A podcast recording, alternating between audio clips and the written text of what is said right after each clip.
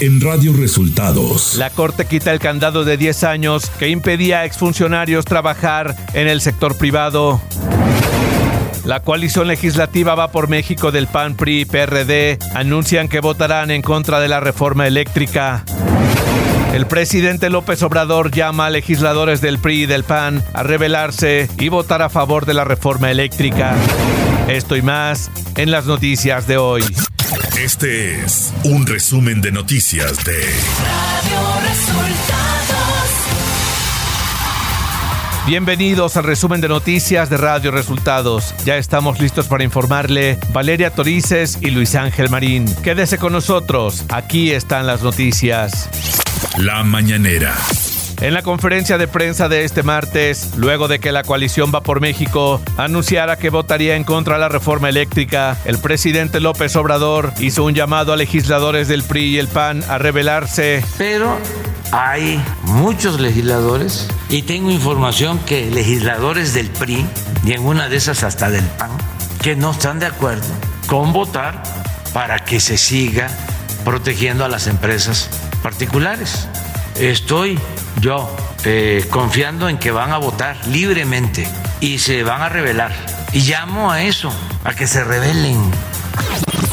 El mandatario criticó que la Suprema Corte declarara inconstitucional prohibir por 10 años que exfuncionarios de alto nivel trabajen en el sector privado tras dejar el cargo. No, pues es una este, aberración.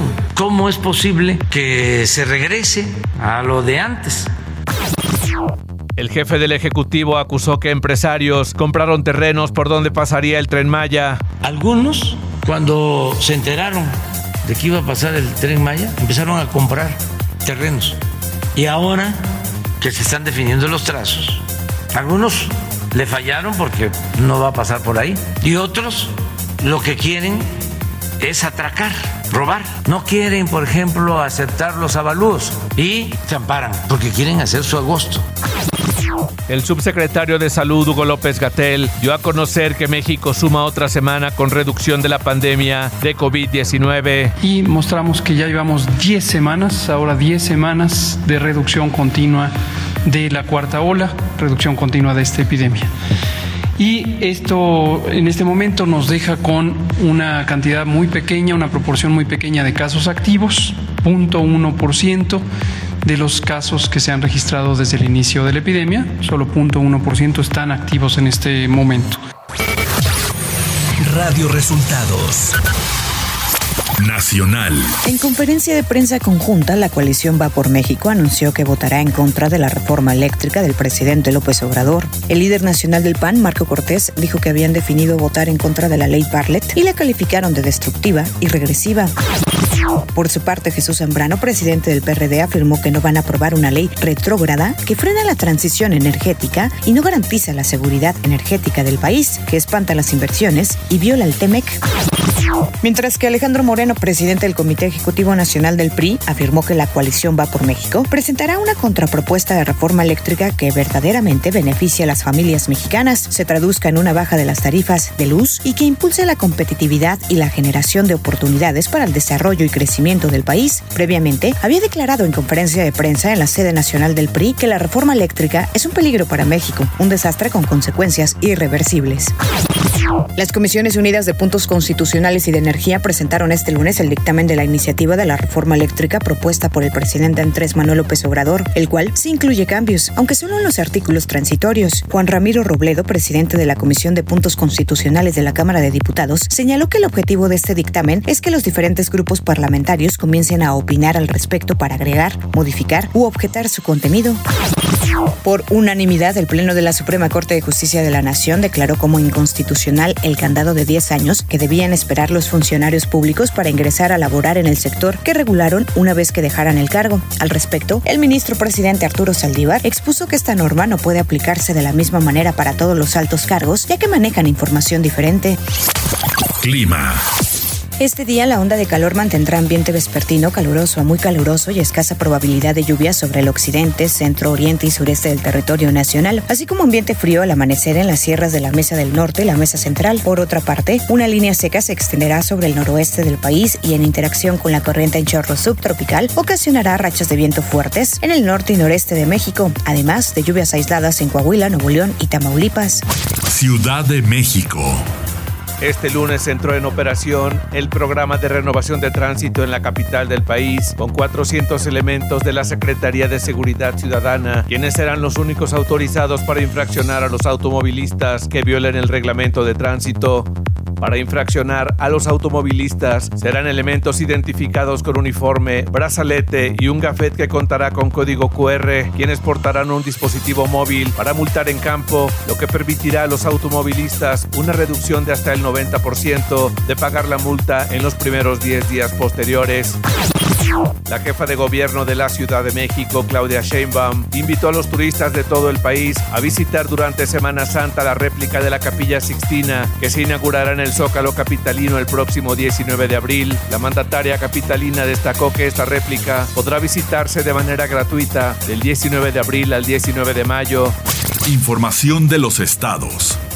La Comisión de Quejas y Denuncias del INE ordenó retirar un spot del PAN en Tamaulipas, donde abiertamente se afirmaba que el candidato a gobernador de Morena, Américo Villarreal, estaba vinculado al crimen organizado y al huachicoleo. Por unanimidad, los consejeros consideraron que esas afirmaciones, sin ninguna sentencia firme que lo acredite, eran calumnias.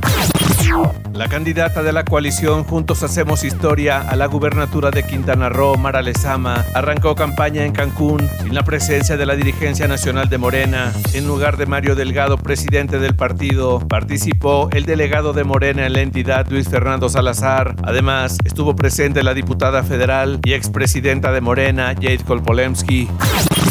Hombres armados atacaron con armas de grueso calibre las instalaciones de la presidencia municipal de Villamar y las oficinas del DIF municipal. Al mediodía de este lunes se reportó la presencia de un comando armado sobre la carretera Villamar-Jiquilpan, quienes se trasladaron a la cabecera municipal para perpetrar la agresión en las oficinas gubernamentales en un ataque que aparentemente iba dirigido a la policía municipal de Villamar. El Congreso Local de Nuevo León aprobó este lunes en comisiones incluir las peleas de gallos y las corridas de toros como patrimonio cultural del Estado, a pesar de las protestas de organizaciones que promueven los derechos de animales. La Comisión de Legislación aprobó por mayoría de votos reformas a la Ley de Patrimonio Cultural del Estado que declara actividades como la charrería, rodeo, jaripeos, carreras de caballos, cabalgatas, peleas de gallos y las corridas de toros dentro de esa categoría. La presidenta municipal de Acapulco, Abelina López Rodríguez, informó que se incrementará la presencia militar en las playas del puerto para la temporada vacacional. Esto después del asesinato de cuatro hombres este fin de semana pasado en Playa Manzanillo, en la zona tradicional de Acapulco. Radio Resultados. Internacional. Las fuerzas rusas preparan un ataque masivo contra las tropas ucranianas en la región de Lugansk, en el este de Ucrania. Dijo este lunes su gobernador Sergei Gaidai. Vemos que hay un equipamiento viniendo de diferentes direcciones, que los rusos traen hombres que traen combustible. Entendemos que se están preparando para un ataque masivo, dijo en un mensaje de video. La Organización Mundial de la Salud informó que la subvariante de Omicron, BA.2, representa ya alrededor del 85% de los casos secuenciados en el mundo. En la mayoría de los países de América Latina, menos del 50% de personas tiene una dosis de refuerzo de la vacuna contra el COVID-19. Al mismo tiempo, cada vez son más los países de la región que empiezan a aplicar una cuarta dosis, especialmente a personas en grupos de riesgo. El Ministerio de Salud Pública de Cuba anunció este lunes que decidió modificar algunos requisitos que forman parte del control sanitario internacional que se aplica a los pasajeros que ingresan a través de los aeropuertos de la isla como medida para frenar los contagios de coronavirus. Afirmaron que a partir del 6 de abril ya no será obligatorio presentar pruebas de antígenos y PCR, ni tampoco la constancia del esquema de vacunación emitido por el país del origen del pasajero.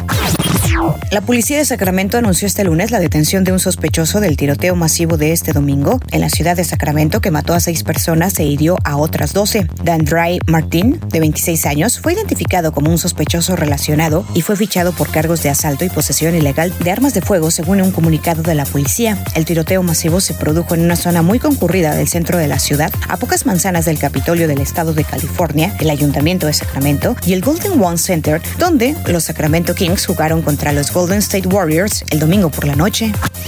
Tecnología. La siguiente actualización de WhatsApp incluirá una característica que tiene como objetivo minimizar el reenvío de mensajes que contienen fake news. Se dio a conocer que la última versión beta de la aplicación incluye un nuevo límite en los mensajes reenviados, principalmente en los chats grupales, algo que está limitado actualmente a un reenvío de hasta cinco conversaciones.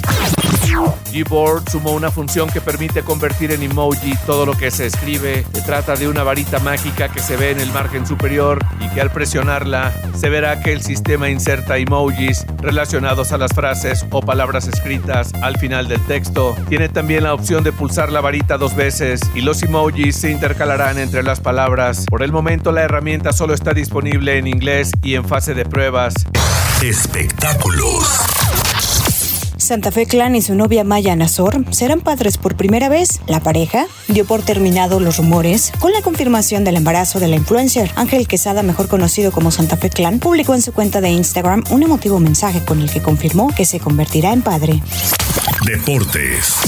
El delantero mexicano Javier El Chicharito Hernández del LA Galaxy fue elegido este lunes jugador de la semana en la quinta semana de la temporada 2022 de la Liga de Fútbol de los Estados Unidos, MLS. El Chicharito anotó dos goles en la victoria del Galaxy el domingo cuando derrotaron tres goles a uno al Portland Sounders.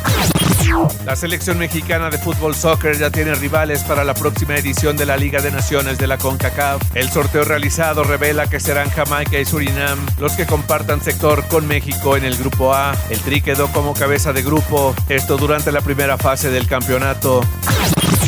Y hasta aquí las noticias en el resumen de Radio Resultados. Hemos informado para ustedes Valeria Torices y Luis Ángel Marín.